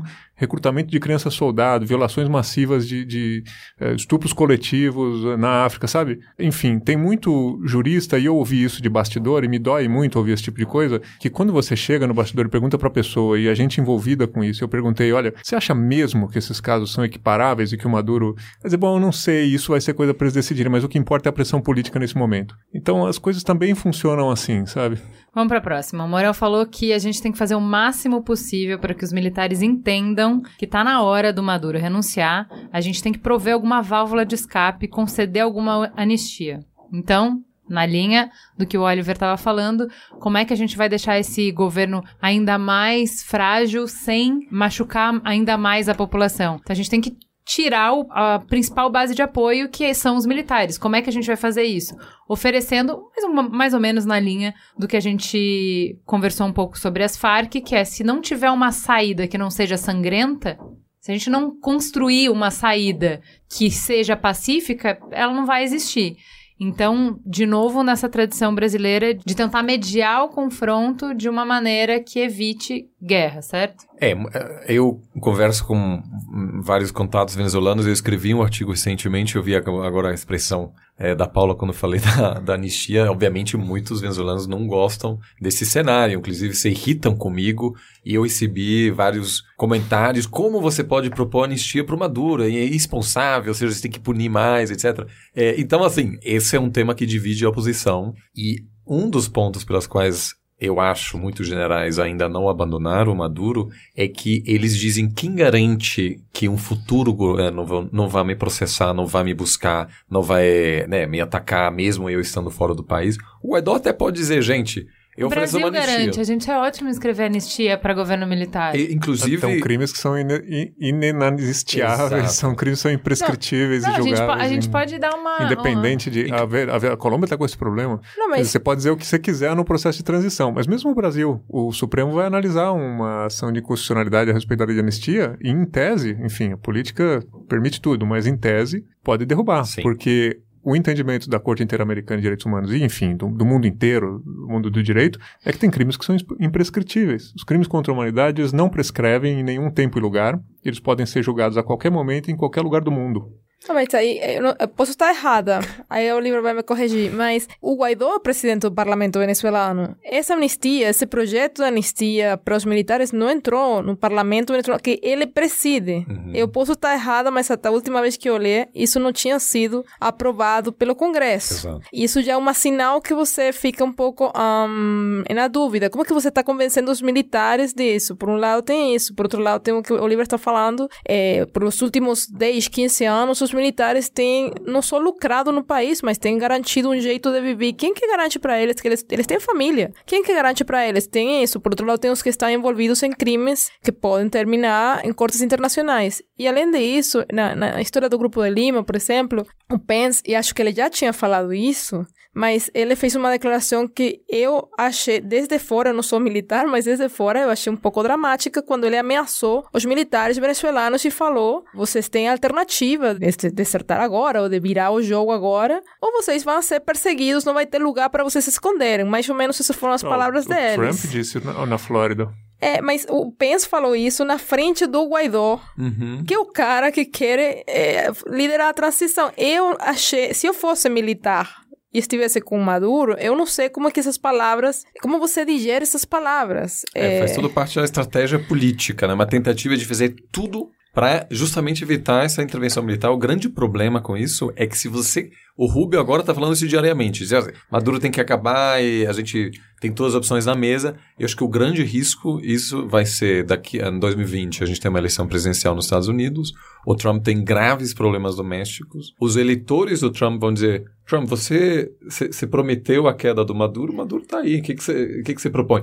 Então, que essa estratégia radical de negociação acaba reduzindo as opções que o Rubio, que o Trump tem, e aí em função disso, porque todos os eleitores do Trump e do Rubio vão interpretar a continuação do, do Maduro no poder como fracasso deles, e aí você se, eh, os, os, americanos vão se sentir pressionados. É, mas eu concordo, é gravíssimo. O Brasil tem uma longa história de dar anistia a pessoas terríveis. É, o, uma pessoa que recentemente é, entrou nas notícias é o ex-ditador paraguaio Stroessner, que faleceu em Brasília em 2006, ou seja, uma pessoa que, né, que inclusive o Paraguai pediu a extradição, a Suprema Corte Paraguaia pediu ao Brasil, o Brasil ignorou esse pedido, parcialmente em função justamente de manter a paz no país, no, no, no, no Paraguai, dizendo, olha, a gente cuida disso, então o Brasil teria como receber centenas de generais, o próprio Maduro, vivem é, até o resto da vida deles em Brasília ou qualquer lugar, uma praia brasileira, para assim viabilizar a transição na Venezuela e evitar a radicalização. Patrícia Campos Melo colocou num texto dela a frase do sociólogo Juan Gabriel Tocatlan, que é, ele chama essa situação da Venezuela como um impasse daninho que, que isso quer dizer? Que nenhuma das partes pode triunfar, mas tampouco aceita ceder. Então é, é, é neste cenário que enquanto eles ficam nesse impasse daninho, a população vai cada vez mais definhando. Gente, é muito dramático. Eu sei que a Paula falou que não queria, não gosta desse número, mas fala muito comigo. 11 quilos depois de anos de sofrimento, em média, na população toda. Tipo, isso fala de um sofrimento atroz, sabe? Para as pessoas nesta situação, quanto mais esse impasse se prolonga, pior. Então, realmente, de quando a gente falou há dois anos atrás foi um programa muito sofrido, muito triste. Hoje a gente está fazendo um programa muito mais técnico, muito mais teórico, muito mais de política e de direito. Pensar que a situação se deteriorou ainda mais, eu acho que eu fico com o que a Paula falou. Quando se pensava que era impossível ir além, né? Chegamos no limite, né? A gente está cavando o, o, fundo do poço há muito tempo, há dois anos cavando o fundo do poço, né? Então, sempre pode ser pior. Eu acho que a gente tem várias situações no mundo e você, Oliver, trouxe vários exemplos de qual é o cenário, como que pode piorar muito.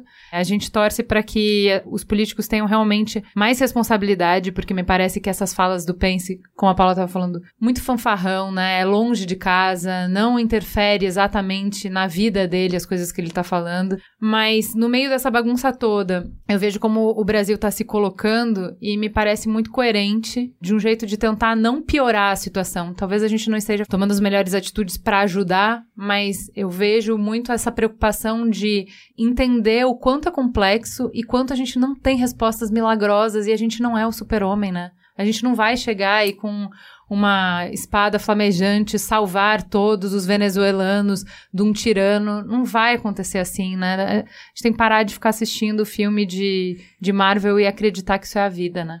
É, eu acho que talvez é, é, é também importante reconhecer que a comunidade internacional é, tem limitações, né? Ou seja, muitas vezes é simplesmente não dá para evitar um conflito. Ou seja, a gente teve ao longo da história sempre é, terríveis crises. A gente teve um caso na Somália em 93, uma situação desastrosa, crise humanitária, e o presidente americano Bill Clinton enviou tropas americanas para intervir.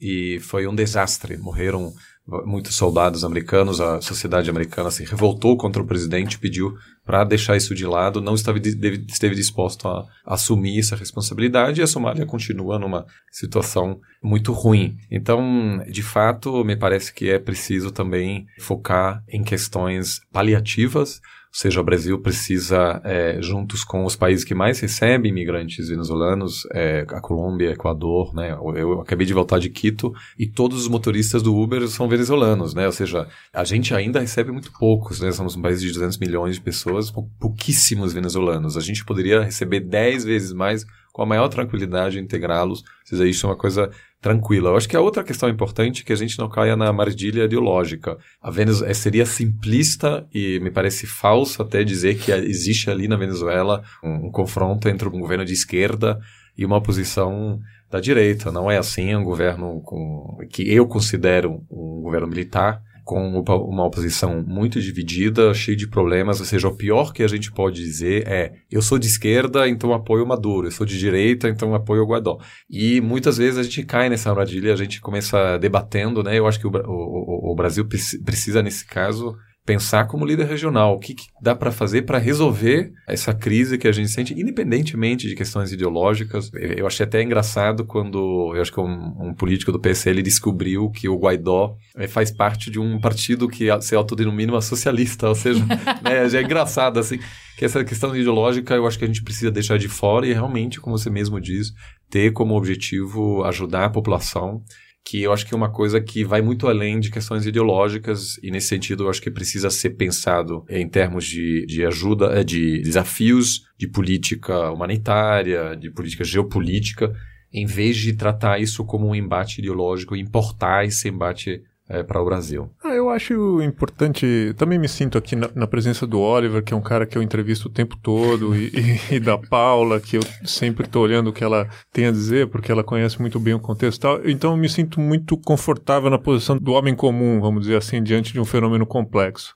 E talvez a oportunidade de dizer para pessoas, assim, eu acho que a análise desse assunto, ela não vai muito pelo campo moral. Só a gente normal acha que sim que é uma questão de bem e mal, de quem está certo e quem está errado. Os agentes dessa situação, eles não pensam moralmente, eles pensam praticamente. Os atores que têm influência nesse contexto, eu não acho que eles atuem preocupados com moral. A moral é um elemento retórico que você usa quando está a seu favor. Quando você faz coisas amorais ou imorais, você usa outros elementos retóricos, você deixa esse de lado. Mas quando eles estão a teu favor, tu usa eles. Eu acho que os estados não agem com base em princípios muito elevados, eles agem com base em interesses. Então, é assim que se analisa um determinado cenário. E é isso que torna possível que um país como o Brasil esteja hoje muito preocupado com o desastre humanitário da Venezuela, mas não esteja mais preocupado com o desastre humanitário do Haiti. E tudo bem. é assim que funciona. Só não funciona assim, talvez dentro da igreja, onde você tem um imperativo moral que te obriga a se pronunciar sobre tudo que está errado o tempo todo, porque uma coisa é virtude e a outra é pecado. Mas os estados, para o bem ou para o mal, eu diria que mais para o bem do que para o mal, não são igrejas e nem nada assim. Então, os governos são entes que estão circunstancialmente gerindo os interesses políticos e econômicos e que estão perspassados por interesses ideológicos de uma certa fatia de uma sociedade que agem em função disso. Então é uma perda de tempo ficar tentando determinar quem é bom, quem é ruim, quem está certo, quem está errado do ponto de vista moral. Isso é uma bobagem. Inclusive porque as pessoas se esquecem, mas isso é muito importante. Na vida real é muito comum e frequente você ter enredos em que você só tem vilões. É que a gente vê muita história em que tem gente certa e gente errada. É muito comum você ter histórias em que só tem vilão, do ponto de vista moral. E você tem que entender quais são os objetivos atrás dos quais esses atores estão. Os americanos estão atrás de objetivos dele, o Maduro, o Guaidó, o Brasil, etc e tal. A gente precisa tentar entender o que, que a gente tem a perder, o que, que a gente tem a ganhar nessa situação, porque se trata de questões que são muito práticas. Não vai haver um desfecho feliz dessa história, no sentido de que vai emergir daí uma administração virtuosa justa, etc e tal. É um país latino-americano com sérios problemas políticos, uma oposição muito complicada, um governo muito complicado. Eu acho que o nosso governo, e tem, a gente tem ainda prestado pouca atenção a isso, eu acho que o atual governo brasileiro tem buscado interlocução com setores que estão numa parte extremada da direita venezuelana, e isso pode ser um problema a futuro. Eu acho que as conexões com o Roderick Navarro, com o Rumbo Libertar, ou coisa assim, esses caras estão falando em alternativas militares meio de guerrilha e contraofensiva, etc e tal, que eu tampouco sei se é um discurso que, voltando a ideia de que a gente age por interesses estratégicos, tampouco sei se isso é muito vantajoso para o Brasil, porque tem um certo sectarismo de fundo ideológico envolvido aí que pode criar problema para nós. Então eu acho isso assim, olhar de, não é de maneira desapaixonada, não é de maneira apolítica, não é nada disso, mas tendo em conta que são atores que têm interesses muito claros. E às vezes as pessoas, eu vejo as pessoas brigarem em família, brigarem com amigos e dão a vida, dão a saúde por isso e se desgastam, etc e tal, como se tratasse de um debate entre virtude e vício. E as únicas pessoas que tomam a coisa por esse lado, se desgastam e sofrem, são essas pessoas normais que estão envolvidas nesse tipo de bate-boca. Os atores não estão preocupados com isso absolutamente. Tanto assim que é possível que o nosso presidente, na mesma semana, critique o Maduro por ele ser um ditador e elogie o Stroessner, que foi um ditador. Então, só fica nessa cortina de fumaça realmente quem está mal informado. Não é um bom negócio. Tomando um pouco o que os dois falaram, eu concordo basicamente com o que os dois falaram. Primeira coisa que não é, eu também acho, não é um tema de esquerda contra a direita e não deve ter sido, não, não deve ver-se desse jeito, porque é bem mais complexo do que isso na real. E também eu acho muito simplista você falar que são bons contra vilões. Eu acho que é uma situação muito complexa desse todo ponto de vista, que tem muitas pessoas sofrendo eh, e tem um país que está completamente desestruturado, completamente desfigurado, em que as pessoas perderam a perspectiva completamente do que é normal lógico, é um novo normal, o que vive a Venezuela ano a ano, e que mesmo num cenário mais feliz de conto de fadas, se você trocasse hoje tudo o governo Maduro, que é o que muitas pessoas acham que é a solução mágica, eu não acho que seja tão simples, mas se você trocasse tudo o governo hoje, o país não vai estar maravilhoso amanhã. É uma situação que vai tomar muito tempo, não só economicamente, mas socialmente, para reestruturar aquele país. Como a comunidade internacional, frase também muito oca, pode interferir ou pode ajudar, ou pode agir, é muito complexo, assim, para a gente, desse ponto, assim, para mim, ponto como venezuelana, vendo a situação há muito tempo, às vezes eu fico sem palavras, realmente, porque a gente especulou tanta coisa, fez tanto cálculo e, e imaginou tanta coisa que não dá mais para ver um futuro, né, para ver o mês próximo. E como você falou, um dia a dia em que as pessoas todo dia estão cavando no fundo do poço e não chega nunca. E é difícil você pensar que isso vai se postergar postergar por anos. Você vai ter uma situação há anos de pessoas cavando no fundo do poço. Então, com essa mensagem esperançadora. É. Mas dentro da história tem um final feliz, a gente tem que saber lidar com isso. E desculpa se eu não, não quero faltar com empatia, é, é cruel o que eu vou falar agora, é, em muitos aspectos, que é olhar a tragédia dos outros e, e, e tirar o seu conto para refletir, né? Mas é inevitável que a gente pense em, nas escolhas que a gente está fazendo no Brasil, em como é que a gente está conduzindo o debate político e as escolhas que a gente está diante de uma série de decisões muito difíceis. E essas decisões precisam ser conversadas amplamente e precisam ser acordadas. E, e, a gente precisa encontrar uma maneira de nos mover e de escolher sem fraturar a sociedade. E a gente está tendo cada vez mais dificuldade, né? Então eu acho que é, enxergar onde esse caminho do autoritarismo nos leva né? O que que ele constrói e quem que perde, como perde, quanto perde, é importante para nos fazer refletir também. Assim, eu acho que o Chaves é uma consequência, no meu, meu, meu, modo de ver. Mas quando o Chaves ganhou as eleições, tinha uma oportunidade política única. Tinha uma, um apoio massivo da população. Não era só a esquerda que estava com ele, politicamente falando. O petróleo começou a subir, eh, o preço, né? E quando você olha para trás, os primeiros dois anos do governo, o Chaves se fortaleceu tanto e o autoritarismo era tão grande. Começou a fratura social é, de um jeito que você jamais poderia imaginar o que ia acontecer 15 anos depois. Mas eu acho que de algum jeito, se, se, se a gente conseguisse botar o tempo atrás, que não vai conseguir, eu acho que sim é uma boa etapa para refletir o que aconteceu. Porque eu não acho que vai acontecer em outros países, porque Brasil não é Venezuela, enfim, você não pode replicar. Mas para mim sempre foi o pior problema da Venezuela, mais do que econômico, é social. O país está completamente fragilizado, desestruturado. Economicamente você tem como compor algumas coisas, mas socialmente eu não sei como você consegue recompor aquele país. Vamos pro farol aceso. Farol aceso. Então, bora pro farol aceso. Vamos começar com a Paula. O que, que você indica? Bom, para quem se interessar um pouquinho mais pela Venezuela e que se entendeu as raízes da história, El Estado Mágico, de Fernando Coronil. Não tem português, mas tem espanhol e tem inglês. Muito bem. Oliver, e você? Eu queria fazer duas recomendações, um pouco para de algo que não seja política. O primeiro é um site que também tem uma conta no Twitter, que é, é El Tiguiri Bipolar, que é a capivara bipolar. e é um site de humor. É, eu chamo de sensacionalista da Venezuela e faz muita brincadeira e, e eu compartilho isso, amigos da Venezuela mandam para mim. Eu acho que é importante lembrar que, além de toda essa crise, também há momentos em que as pessoas buscam a diversão, eles gostam de rir. Então, eu li uma notícia no outro dia no Tiguiri sobre um bebê que está há 18 meses no, na barriga da mãe e não quer nascer porque não gosta dos hospitais venezuelanos, né? É, e, e, o segundo que queria recomendar é uma lista no Spotify que se chama Venezuela Top 100 e são as músicas mais ouvidas hoje em dia na Venezuela. O que, que tá bombando lá? É, bom, é acima de Anitta. tudo. É, não, é acima de tudo o reggaeton. A Anitta tá se, tentando se regionalizar, mas eu confesso que nessa lista ainda não vi nada de Anitta. É acima de tudo é, reggaeton, bastante música caribenha, mas também são artistas venezuelanos, né?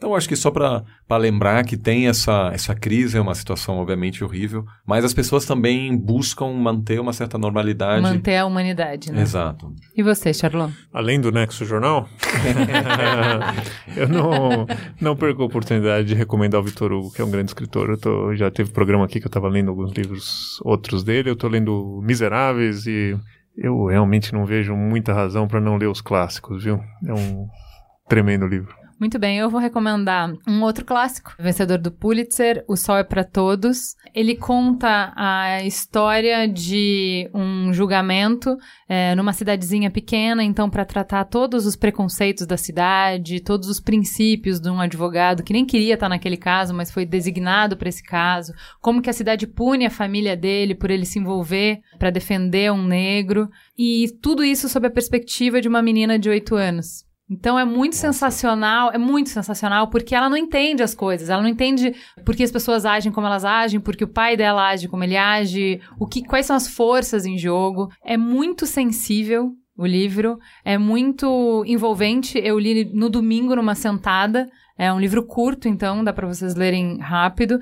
E ele vai falar um pouco sobre essa desumanização que a gente tem com o diferente e como é que a gente vai desconstruir isso. E o que eu achei mais sensacional, como a gente consegue ter pessoas extraordinárias que se levantam e reconhecem a injustiça independente do status quo. Mesmo que todo mundo fale que aquilo ali tá tudo bem, mesmo que aquilo seja normal, como tem pessoas que conseguem enxergar a maldade e a injustiça pelo que ela é absoluta. É um livro absolutamente espetacular. Eu não, eu não consigo compreender como é que alguém, um adulto, pode escrever como uma criança. E é muito legal. Acho que é a principal coisa do livro é ele consegue ver o mundo como uma criança de 8 anos. E, por fim, o curta premiado no Oscar esse fim de semana Absorvendo o Tabu tá na Netflix. Fui assistir por conta de indicação de vocês. Vocês são ótimos, né? Melhores, indica melhores ouvintes igual a melhores indicações. É um curtinha que fala sobre a penetração ou a entrada do absorvente na Índia. O que que isso muda, né? Como é que isso consegue mudar a vida das mulheres? Tanto na autonomia né? De delas não ser, questionarem o que é colocado como elas ficam impuras quando estão menstruadas, então elas não deveriam frequentar os lugares, não, perdem a mobilidade e tal, quanto na questão financeira mesmo, porque através da produção desses é, absorventes elas conseguem ter dinheiro e através do dinheiro elas passam a ter mais escolha, mais autonomia.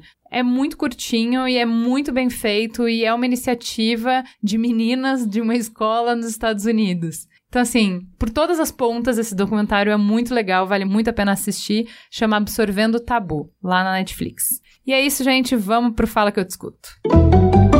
Fala Que Te Escuto. Vamos então pro Fala Que Te Escuto. Vamos ouvir primeiro o que a Natália disse.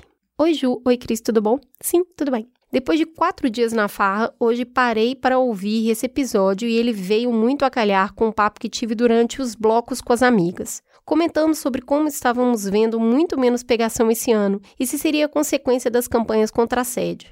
No dia, levantamos a hipótese dos caras, por medo de serem acusados de assédio, estarem preferindo não arriscar. Depois que eu vi o podcast, enviei para umas amigas e começou um longo papo sobre como vivemos em uma época de relacionamentos líquidos, onde as pessoas só pensam em si e que isso poderia ser um agravante das pessoas não saberem medir como que elas falam e fazem podem soar ofensivo ou não. Também falamos sobre como os caras babacas usam isso de desculpa para não chegar, porque no fundo sabem que tem uma atitude assediadora, mas jogam a responsabilidade no tal do mimimi de assédio. E como esse contato muito virtual e o machismo dificultam que as pessoas saibam ler os sinais não verbais, as coisas não ditas. Por fim, achei muito legal vocês levantarem a possibilidade de cantadas não ofensivas e queria contribuir com duas. Um rapaz chegou em mim cantando uma música do Backstreet Boys. Não rolou, mas riu horrores. E outro com quem já tinha trocado as, os tais olhares, viu que eu estava incomodada com o rímel escorrendo por conta da chuva e se ofereceu para limpar para mim. Existem formas muito criativas e eficientes de se aproximar de alguém sem chamar de gostosa ou puxando o cabelo e tudo mais. Concordamos. Alessandra disse: Oi, gente, vou comentar aqui rapidinho o choque que eu levei quando estava ouvindo o programa Paquera versus Assédio. Como na maioria dos dias fui ouvindo o programa enquanto andava pela casa e indo para o trabalho. Ao chegar, eu sentei e fiquei esperando a hora passar. Uns 10 minutos depois, chega meu chefe, que aparentemente tem uma cabeça aberta o suficiente para perceber ideias e comportamentos machistas na sociedade. Eis que quando ele me diz, aspas, Agora até um beijo é assédio está perdendo toda a graça. Beijo roubado antes era romântico e agora é abuso. Fecha aspas. Eu nem soube como reagir, porque exatamente no mesmo momento eu estava ouvindo e dedicando meu tempo a pensar nessa linha tênue entre o flerte e o assédio. Me foi jogado um pensamento tão arcaico que eu não consegui nem ser flexível. Falei apenas que, se ele quisesse entender mais sobre a diferença, eu estava disponível para conversar. Enfim, terminei minha breve, porém chocante história sem conclusão nenhuma apenas quis trazer esse fato para que vocês, porque mesmo todos ouvindo mamilos e nadando contra a maré, quando algo assim acontece, precisamos ter a clareza de que precisamos nos unir cada vez mais para mudar a realidade de uma geração inteira que vem adiante. Quando lidamos com a realidade, estamos muito acostumados a enxergar o mundo apenas como uma coisa ruim sem jeito de conserto. Mas ao ouvir o programa, passamos a desembaçar os óculos, aceitar novas vulnerabilidades em sociedade e ver que dentro de toda coisa ruim há uma esperança e um caminho novo. Muito obrigada por nos dar, a nós ouvinte, a estrada e esse caminho. Com muito carinho, Ale. Vamos agora para o Twitter. O Ferreira disse: Como de costume, curti demais o último mamilo sobre o limite entre o assédio e a paquera. Sou ouvinte novo, mas a real é que cada episódio tem uma desconstrução absurda sobre as minhas convicções e meus paradigmas. O arroba CalebFDS disse: Ah, como eu queria ter conhecido mamilos no ensino médio. Teria me tornado uma pessoa melhor bem antes como o episódio 186 teria sido esclarecedor. Espero que mais pessoas possam ser impactadas, influenciadas e transformadas por esse conteúdo maravilhoso. O Vavá disse: O Mamilo jogou a maior real no podcast sobre paquera para os não entendedores. Chegar falando do corpo ou relando é igual querer jogar futebol com as mãos. Não pode. o arroba Dionísio Silveira disse: O que será dos pedreiros e suas cantadas depois desse episódio do Mamilos? acabam, se transformam no real, né? Alguns comentários no Instagram. O Charlot.0 disse: Nossa, esse tema é muito complexo. Sempre morro de medo de parecer desrespeitoso com as mulheres e, em contrapartida, já fui até taxado de frouxo em algumas ocasiões. É muito sensacional ouvir esse trabalho, adoro vocês. Tem um comentário muito interessante no Instagram do Neto JRS.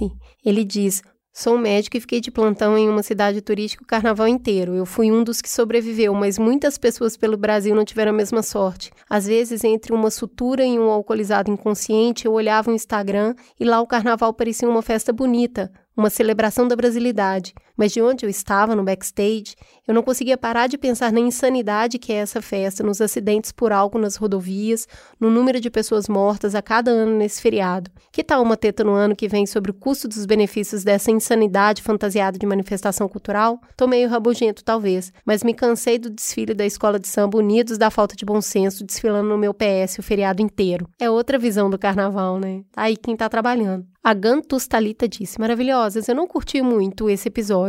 Acho que criei muitas expectativas, então o problema sou eu. Mas a teta era muito polêmica, as abordagens poderiam ter sido melhores. E, particularmente, não gostei do formato de muitas pessoas na mesa, porque fica confuso em alguns momentos as pessoas se atropelavam. Eu gostaria de escrever mais com calma, minha opinião, mas estou no meio de uma mudança. E ansiosa pelo próximo programa. Beijos de luz. O Murilo disse: Achei que faltou uma visão mais técnica e fina do tema. Como foram pessoas sem nenhuma bagagem teórica, ficou muito na base do na minha opinião. Mas como sempre, gosto do Mamilos. Esse foi o Fala que Discuto, onde a gente ouviu um pouquinho de retorno sobre os programas de paquero versus assédio. Mas isso não quer dizer que as pessoas ainda não estejam se debulhando em lágrimas sobre o programa da a nova tradicional família brasileira. Muita gente continua escrevendo. O pastor Henrique continua sendo soterrado por carinho, abraço e muita queridice. Se você ainda não ouviu, o programa continua lá para que vocês possam se deliciar. É isso, pessoal. Temos um programa. Fica a gostosa sensação de mais um Mamilos no ar. Até semana que vem.